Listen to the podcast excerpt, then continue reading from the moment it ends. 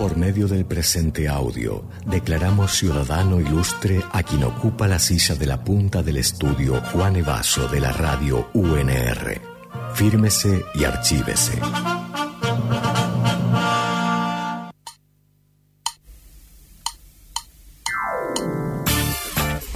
Nuestros ciudadanos ilustres de hoy son personas que no le temen a empezar de cero. Llegaron a poner el hombro a un museo que se acababa de incendiar y hoy trabajan en un museo moderno, atractivo y lleno de actividad. Son científicos que no solo se la pasan trabajando, sino que estos literalmente no le tienen ningún miedo a la pala, ni al pico, ni al barro. Son académicos que lejos de encerrarse en su cajita de cristal, muestran orgullosos sus paredes de adobe, sus objetos llenos de tierra y pasado. Licenciados en antropología, y arqueólogos, investigadores, divulgadores apasionados y sobre todo buena gente. Trabajan en el Museo Gallardo desde poquito después del incendio en 2003 y son parte fundamental de su reconstrucción. Por todo esto y mucho más, hoy destacamos como ciudadanos ilustres de la República de Falso Vivo a María Belén Molinengo y a Germán Giordano Porati, también Cacho. Así que bueno, los saludamos. ¿Qué tal? ¿Cómo están? Hola a todos y a todas. Bueno, gracias por la invitación. Bueno, ¿qué les pareció su presentación? ¿Están de acuerdo? Eso es importante. ¿Están de acuerdo con la presentación? La mejor presentación en la historia que hemos tenido. Bueno, le escribió acá el compañero Juani Isern, que también eh, propuso justamente que podamos compartir esta historia de tanto trabajo, tanta dedicación al, servicio del patrimonio, ¿no? Que es un poco también el, trabajo eh, al que se dedican, entre otros, ¿no? Pero me parece súper interesante adentrarnos en esta historia, eh, aprovechar estas fechas redondas, ¿no? Como son los 20 años del incendio para conocer un poco más de cómo fue todo el laburo que pudieron hacer. Así que no sé quién quiere comenzar a contarnos eh, cómo se acercaron al museo y cómo fue ese, esos primer, cómo fueron esos primeros pasos de reconstrucción. Bueno, un poco para historizar esta pregunta, eh, podemos eh, contarles que nosotros nos acercamos al Gallardo después de este siniestro, que en realidad fue en el año allá por el 2003. sí, en julio, y lo vimos por la tele. Tremendo. personalmente lo vi por la tele, después Germán va a contar su experiencia. Y nosotros estábamos cursando el tercer año de la, carrera de antropología en la UNR y teníamos un profesor que era el coordinador del área de antropología y después de rendir el examen con él, también una situación bastante crítica y defendiendo un examen, nos invita eh, a participar de lo que es el reordenamiento y el traslado de las colecciones del museo incendiado, que era el Museo Gallardo.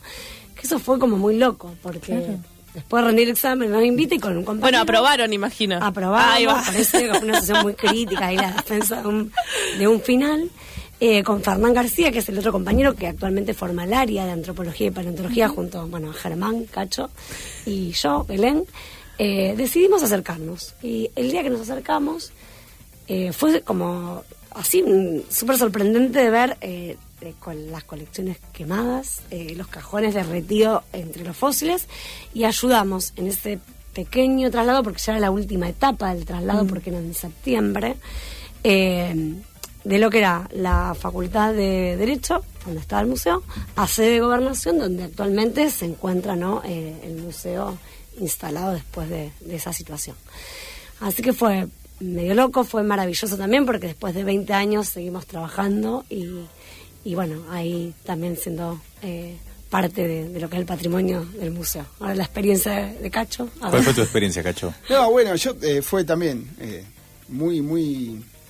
son esas, no son casualidades, son causalidades. Yo lo vi en vivo al incendio porque vivía cerca, estaba estudiando.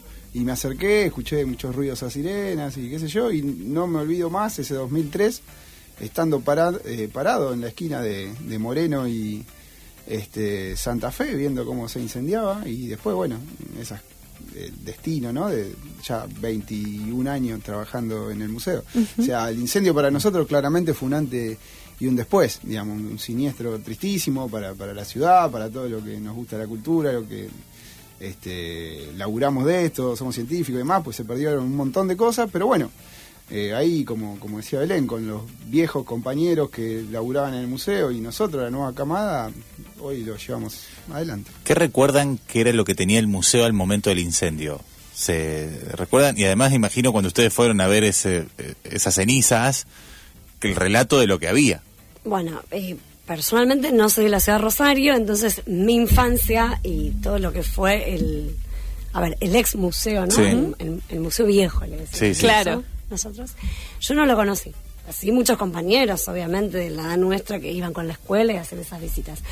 Eh, nada, a mí me como que mm, fue un flash ver, eh, o sea, de ver fósiles y los fósiles quemados y el- los cajones de plástico que eran los contenedores de las colecciones derretidos que teníamos que despegar de, de la colección. Eh, Se te escucha bien, digo. Estamos, estamos bien. Sí, sí, ah, bien, porque soy bien. muy gesticulosa, Claro. hablo con el Tiene cuerpo. miedo de que le hueles el termo, me parece. Ah. No le pegué a la mesa. que- Ah, no, no, no, yo hablo así con manos. y entonces tenías fósiles quemados, o sea, había que volver a recuperar fósiles, era como sacarlo por fuego, segunda o sea, vez. Sí. Chicos, estaban eh, chamuscados. Y quedaron, que, o sea, sí, los tenemos al día de hoy, son parte de la colección, de la colección histórica, eh, como así los microscopios, o sea, y se perdió, por ahí retomando lo que decía Cacho, el 80% de la colección material y de la información y documentación que hacía a la información de esa colección, ¿no? El Gallardo perdió casi todo. Sí, nosotros hablamos de fósiles porque es nuestra área, pero digo, Bueno. se quemaron animales, se quemó información, se quemaron instrumental, digamos. Fue durísimo lo que era una escena de libros, guerra, la digamos. biblioteca. Eh, sí, Sí. súper triste, súper triste. Pero bueno, eh, nada, de esa, o sea, de esas cenizas como resurgen también otras ideas, otra Claro. forma de forjar Claro. lo que es el museo. Y en, a ver, nosotros llegamos al museo en esa situación, no antes. Entonces, Claro, ya el museo no ahí. estaba más en las instalaciones de derecho. Y por lo que contás, eran estudiantes todavía. Éramos algunos. estudiantes de tercer eh, Claro. año de antropología. Y así después se fueron incorporando compañeros del área de zoología, de botánica, de museología. Hubo también como una transición de generaciones de sujetos y sujetas que nos acercamos a colaborar. Y bueno, después de muchos años y de ahí vueltas, eh, formamos parte de un staff estable del Gallardo hoy, ¿no? Pasamos por todo, desde prácticas, residencias, eh, Distintas formas, claro. vivi, hasta Claro. que hoy la mayoría de esa generación que se acercó a colaborar somos la, la planta permanente de- del museo hoy 2023. Pensaba también en qué, qué interesante esto que decís, ¿no? Como esta puja también de las formas de relación con el museo, con una institución, y qué importante es eh, tener un proyecto, porque bueno, no es solo, es reconstruir sobre el patrimonio, pero también volver sobre los relatos, imagino, ¿no? Sobre, bueno, sobre todo pienso los museos de ciencias naturales que han sido una tecnología de gobierno para contar distintas maneras, de distintas formas. Eh, el- el- este nuevo museo trae esta, unas formas muy actuales eh, y muy interesantes de distintas formas de contar relatos. ¿Cómo fue esa construcción? Sí, bueno, un largo camino eh, de intercambio de ideas. De, ¿Cuánto, ¿en ¿Cuánta gente se pelearon? Quiero saber. Claro, te, te iba a decir, de, de peleas. claro. Nos peleamos con, con todo el mundo en el camino, compañeros, funcionarios de turno, etcétera, porque bueno, sí, realmente es una espectacular pregunta para desarrollar dos horas, pero eh, sí, sí, eh, fuimos eh, un poco, bueno, muchas discusiones, digamos, eh, sobre el tapete. Quien conoce el Museo Gallardo, hay una, una historia, digamos, no es un museo de ciencias naturales tradicional, por así decirlo, digamos, un museo muy, muy político, en donde, este, bueno, se, se tocan temas como conquista de los desiertos, genocidios, eh, conquista de América, etcétera, y, y también donde vamos siempre lo contamos, digamos, somos en ese sentido sí peleamos un, un formato de museo, digamos, prefiguramos una idea en donde, bueno, somos una especie de, nosotros siempre nos reímos, eh, cooperativa cultural recuperada, porque el museo va a cumplir cuatro años sin director, directora, digamos, porque, bueno, este, hace cuatro años el, el- el último director, por, por cuestiones laborales,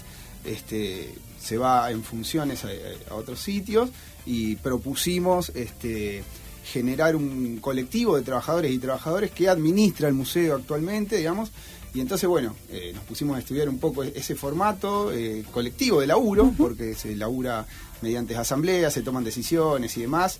Este, bueno, no excepto de tensiones y todo lo que se puedan imaginar, pero digo, hace cuatro años que estamos un grupo de trabajadores y trabajadoras de la cultura administrando el museo con todo lo que eso significa. Y cierro con la idea de que solo este, este formato se pudo ver en la década del 60 en el Museo Etnográfico de Buenos Aires, en donde una, tres personas llevan adelante un año, ¿no? Fue el, el, duró ese, ese trío, esa gestión, digamos, y nosotros, bueno, ya hace cuatro. O sea que es una forma pionera también de gestionar un museo. Sí, sí, totalmente. No existe en el país un museo de estas características provinciales o municipales eh, administrado de esta manera. Qué interesante, estamos hablando con María Belén Molinengo y Germán Giordano Porati, que ellos son eh, parte, justamente nos decían, de, del equipo estable del Museo de Ciencias Naturales, el Museo Gallardo, que está cumpliendo 20 años de su eh, reconstrucción, podemos decir, su proceso de reconstrucción a partir de ese incendio en el año 2003. Y pensaba también que, bueno, 2003 es el año en que la UNESCO también eh, plantea el patrimonio cultural inmaterial, ¿no? Como parte del patrimonio y, y qué, loco también empezar a, reconocer eso para construir un nuevo museo también, ¿no? Y lo importante que el primer proyecto que forjamos como área, hablamos siempre de el área, que nosotros representamos, además de estar acá representando el museo en su en su totalidad. El primer proyecto que pudimos como concretar era Historia de las Colecciones y tenía que ver con las memorias y relatos de los ex trabajadores en torno a todo ese museo que se había incendiado, básicamente, y de cómo las colecciones que habían quedado sin contexto empezaban a hablar a partir de interrogantes, preguntas y algún que otro fundamento que nosotros empezábamos como a, trabajar para poder darle forma a, esta nueva manera de habitar o transitar los museos que tiene que ver con interpretar la realidad que acontece en los territorios y pensarlos de manera más situadas. O sea, los museos de ciencias naturales en la historia de este mundo, han contado la historia de la vida, del universo, la evolución, las distintas especies, que no escapaba a los relatos que tenía el Museo Gallardo hasta ese momento en donde esta tragedia acontece. Eh, muchas idas y vueltas, muchas discusiones y formatos de poder reconstruir el museo se dieron eh, con una directora que era la única concursada hasta ese momento eh, luego tuvimos algunas autoridades, obviamente, que, representaban a gestiones de turnos. Y en el 2016, aproximadamente creo 17, eh, un verano muy caluroso, en donde empezamos a pensar el lugar que habitábamos, que siempre sabemos que muchos edificios y lugares públicos carecen de muchas cosas que hacen a la dignidad de los trabajadores Exacto. y sus situaciones de estar en el espacio. Y se empezó a pensar no solo en lugares que que trabajamos, sino una museografía un poco más amigable con eh, el entorno y la comunidad.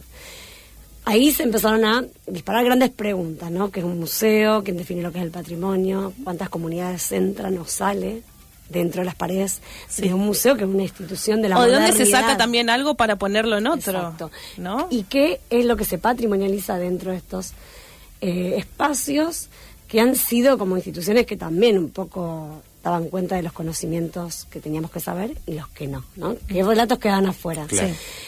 A estas preguntas y a estas formas de, querer no estar en el museo, eh, empezamos a eh, dar cuenta de nuestros proyectos propios que hacíamos en territorio. Entonces, cada área también empezó como a formar parte de esas narrativas expositivas. Entonces hoy podemos ver una muestra que habla de memoria húmeda, que cuenta un poco lo que es y lo que fue ¿no? la bajante histórica del Paraná ante un hallazgo de una vértebra de ballena en la localidad de Villa Gobernador Galvez y cuenta también lo que hace el área de antropología y paleontología. Entonces, cómo se patrimonializan estos materiales que encuentran los vecinos, por qué llegaron al Gallardo. Bueno, un poco esto, ¿no? De, que trabajamos con problemáticas que eh, acontecen en el territorio. Esta, esta postura, ustedes, tuvo que ver como una necesidad de decir, bueno, tenemos menos material hay que volver a generar material para mostrar, para poder contar y, le, buscan esta innovadora y esta nueva forma de vincular a la naturaleza con lo antropológico, cómo estaba viviendo la sociedad en relación a esa naturaleza, o fue algo que se propuso innovadoramente más allá de lo que ya se tenía? Yo creo que hubo también cambios de paradigmas y uno también se va ayornando a, esas, esos nuevos desafíos, digamos, porque me parece que un poco la siempre la, el interrogante, la pregunta rectora que nos hacemos es decir, el por qué, el para qué y el para quién hacemos lo que hacemos o mostramos lo que mostramos, digamos. Eh, no sirve de nada este, tener un museo abarrotado de objetos que sean objetos por sí mismos, digamos. La idea es que el objeto sea una circunstancia y que cuente una historia.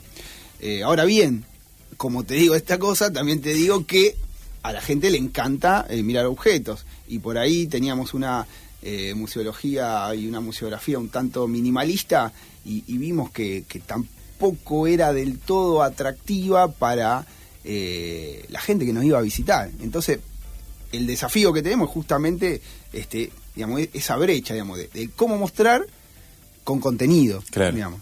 Eh, es un poco Sí, ese porque el- te sirve la vértebra de ballena, Sí, es fundamental, pero te pero tenés que darle todo el entorno a eso. Bueno, igual estamos dentro de una institución que tiene políticas de gestión de colecciones y estas colecciones sí se fueron incrementando después de este hecho eh, con los proyectos de investigación. Esto de O sea, de expandir, de seguir laburando. Exacto, pero aparte, o sea, no nos olvidemos que las distintas áreas técnicas construyen conocimiento, ese conocimiento es situado y esa construcción va acompañada ¿no? de cómo revisamos tanto la historia, la arqueología, la antropología, la botánica, la zoología, inclusive hasta la educación dentro de, de- de este espacio.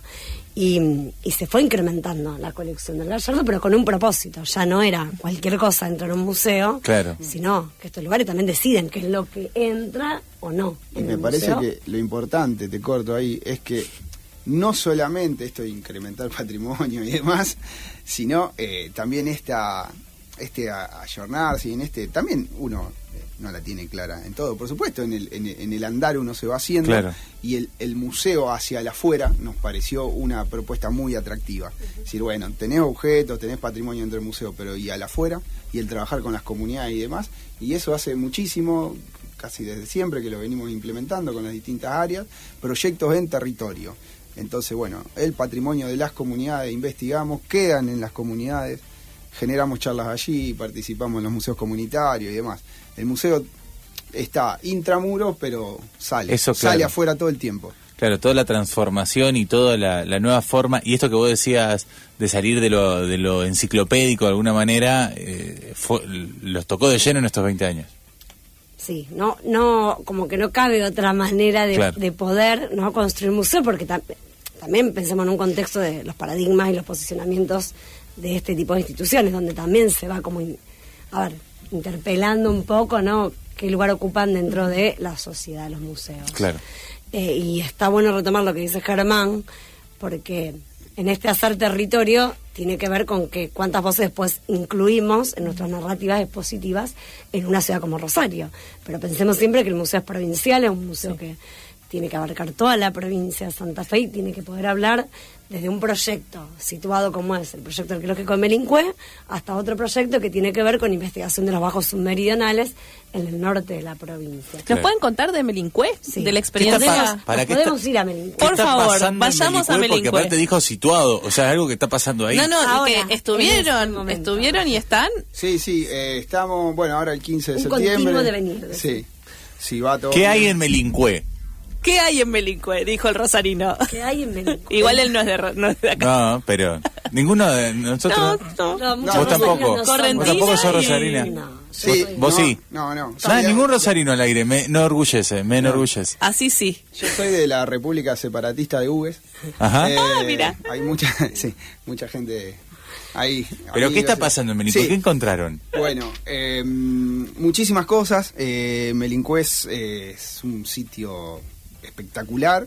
Toda la cuenca de la laguna de Melincue, la cuenca abarca unas nueve localidades. Actualmente estamos más situados en la localidad de Melincue y bueno, algunas eh, localidades vecinas. Eh, es un- una localidad arqueológica, le decimos, porque está, eh, bueno, tiene muchos sitios hemos encontrado, fundamentalmente en lo que tiene que ver con pueblos cazadores recolectores o prehispánicos, y este hemos encontrado. Eh, hoy podemos decir, eh, casi en un 99, 99%. ¿Cómo le gusta la el- estadística? ¿Cómo les gusta? el- y nunca, siempre dejo el 1% por, por Por las dudas. Por las dudas. No Eh, sea cosa que diga Y bueno, pero la trabaja en un exacta. museo incendiado aparte. ¿Sabe Claro. que a seguro se lo llevaron preso? Olvídate. Sí, sí. Ese 1%, chao. No, hemos encontrado el eh, primer eh, el primer asentamiento del fuerte español eh, del Ajá. siglo XVIII, instalado allí en 1777. eh, lo cual para nosotros fue muy, muy gratificante. Este, y bueno, ahí podemos hablar en la laguna de mm, poblaciones originarias. Actualmente hemos, tenemos estudios hasta ahora que nos arrojaron 2.000 años de antigüedad Increíble. hasta la actualidad, pasando por un fuerte español, un fuerte criollo y la población actual. Es una, estuvo siempre habitada. Es tremendamente, por ahí mi compañera se enoja, pero eh, muy rica el, el- el- el estudio allí, digamos. eh, hay para hacer un montón de cosas. Encontramos materialidades, encontramos historias, encontramos... eh, digamos, todo el tiempo es, es un florecer de cosas que para nosotros, bueno, hacer este proyecto en territorio, particularmente quien ha pasado veranos en la laguna de Melincue, porque está muy cerquita y era nuestro balneario de Ujú. cabecera, es eh, no tiene precio. Hoy volver como científico, ¿eh? Sí. es como muy loco. ¿Cómo, ¿Cómo se encuentra algo que hace de hace dos mil años? En principio, acá hay en Melincue agua. Agua, Como dice está la la, laguna, canción. salada. Eh, Hay, hay agua en Melincue. Agua en Buenos Aires como en Melincue. Exacto, dice como dice la canción. ¿Y qué pasa?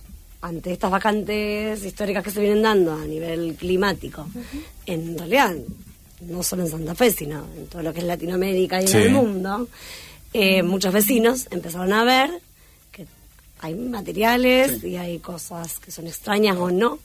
O sea, en la orilla ojos- van quedando cosas ahí. Exacto, la laguna está por una bajante que es. O sea que primero estuvo el vecino arqueólogo. Siempre. El vecino, el aficionado, el ser de ahí. Eso me parece que es el súper paisaje. copado. Hay que le- es muy importante Leer el esa paisaje. lectura, porque vos decís, ¿cómo esto, esto no es una piedrita? No, No, no llegamos nosotros. Esto es un por- cacharro. no. No llegamos nosotros porque somos iluminados y de la universidad y de guardapolvo blanco, no.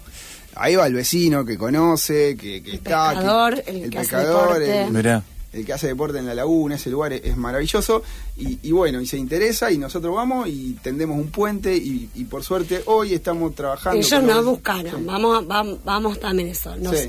Ellos buscan a personas que se dediquen a hacer este tipo de investigaciones Sí. y lo importante es que estamos trabajando con el equipo de arqueólogos del Departamento de Arqueología de la Universidad Nacional de Rosario. Mm, mira. Además de estar el museo en territorio y, y esas cuestiones. Se armó un equipo interdisciplinario, también con personal de la Facultad de Ingeniería, en Mensura, y muchos otros profesionales que armamos un superproyecto para trabajar ahí con el primer interés de los vecinos, ¿no? Y esto me parece que también es importante destacar que en abril hicimos un trabajo de campo en donde es tan baja la bajante que pudimos ver Sí, la baja la bajante, bueno. y sí, es tan baja la bajante que nos dejó ver lo que es el foso el fuerte. Tremendo. Que lo vimos a partir de una imagen satelital No. que logra capturar. De dron. De dron, no es satelital, tenés razón. Que, dro- o sea, que Armando Senese, que es un vecino de esa localidad, eh, logra como captar con su aparato, nos comparte eso y dijimos, esto es lo que estamos buscando y que hace años, Sí. gente de 80 años, no había visto. O sea que, que las condiciones climáticas también hacen a, bueno, cuáles son los pasos de la investigación o la construcción de conocimiento que nosotros decimos que es situada. Por eso no se puede tener algo quieto, ¿no? No, o sea, no, no, no. eso también está bueno como entender de lo que significa tener un museo y tener investigadores trabajando, como que eso está en mo- está vivo, está en movimiento. Es constantemente en movimiento, constantemente se transforman. Bueno, los proyectos son muy muy plásticos en ese sentido, pero ahí yo rescato mucho lo que decía Belén. Digo, hoy Armando, por ejemplo, un vecino que se había interesado, digo, Armando es parte del proyecto. Claro. Toda la semana va con el dron y vuela y dice, che, mira, encontré esto. Digamos, y nosotros no estamos ahí todo el tiempo en territorio porque, porque no podemos, pero la gente local que está en territorio y se apropia, este, es eh, digamos, espectacular. En ese sentido no tiene precio y cómo fue avanzando el proyecto gracias a esa apropiación del- del- de los museos locales, de la comunidad educativa. Eh, bueno, no exento de problemas, siempre tenemos Sí, sí, claro. quilombo, los buscadores de metales, los detectoristas y demás que, que, que, que te saquean los sitios, el político, la política de turno que no ve el gran proyecto. Sí, sí, digamos, que te lo burocratiza, te lo pone, te hace, Sí, o- pone o- palos en la red, no Te dice, interesa. ¿qué puedo Sí, inaugurar sí. acá? No, pero ojalá, y esto tu- eh, hubiese estado en Córdoba ya que hablamos en confianza Sí. y nos sentimos este, totalmente Hagan como que no están al aire. Ah, en Córdoba esto ya, o sea, tenía un puestito de, de venta de reliquias del fuerte, digamos, si, si Sí. quisiera, ¿no? O- y, y un puestito de comida y lo tenés porque es espectacular para hacer turi- turismo, si se quiere, turismo sustentable, turismo histórico, arqueológico. No des digamos. ideas, cacho. No, no, podemos, podemos hacer Mañana- no sé, claro. Mañana Pero, eh, reventa de arqueología en Venezuela. Este, este fuerte, ¿ustedes lo tenían en los papeles? O sea, ¿era algo que sab- sabía que podía estar? Sí, nosotros tenemos, al- el, a ver, la otra parte del equipo eh, viene trabajando hace más de 20 años. 20 años, al igual que el incendio de Gallardo. Todo lo que es el Departamento General López están trabajando en San Eduardo, que es la una localidad muy cerquita de Venado Tuerto, en donde se hallaron los restos más antiguos de la presencia humana en el territorio santafesino. Ya vienen recorriendo las lagunas y vienen haciendo una arqueología 8.200 años, que Bien, no es... Wow. Increíble. yo no manejo por ahí mucho los números.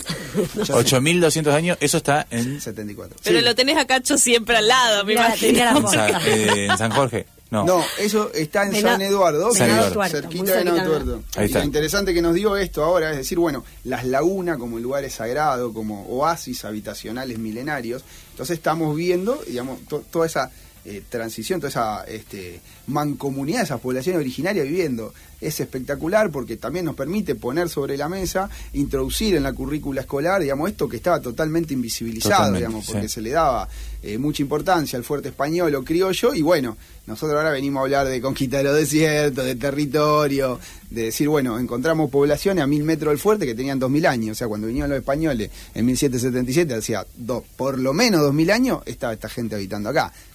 Te explota la cabeza. Claro, No, ni a- y ni hablar de la presencia de la arqueología en Santa Fe, que es un tema que se viene trabajando pero que está como poco visibilizado, me parece. Lu, me vuelve loco este tema, ¿eh? Está me parece buenísimo. apasionante lo que estamos charlando y aparte, hoy aquí. el, ¿eh? el vecino arqueólogo, el aficionado, a mí ¿Cómo me que se llama el apasiona. dronero? Tenemos, no, hay, hay mucho, no queremos ser... eh, No. No, para no- no, para no olvidar. nombrar, Armando, los Armando. Armando, Armando, Armando se- está haciendo documental igual o no, Sí, está sí. preparando, Claro, claro. Me encanta. Y Frank, Frank Corti también lo queremos nombrar, que fue increíble colaborador. Pero aquí Cacho y Belén quiero decirles que ustedes ahora son ciudadanos ilustres y cargan con la responsabilidad civil de responderle una pregunta al pueblo.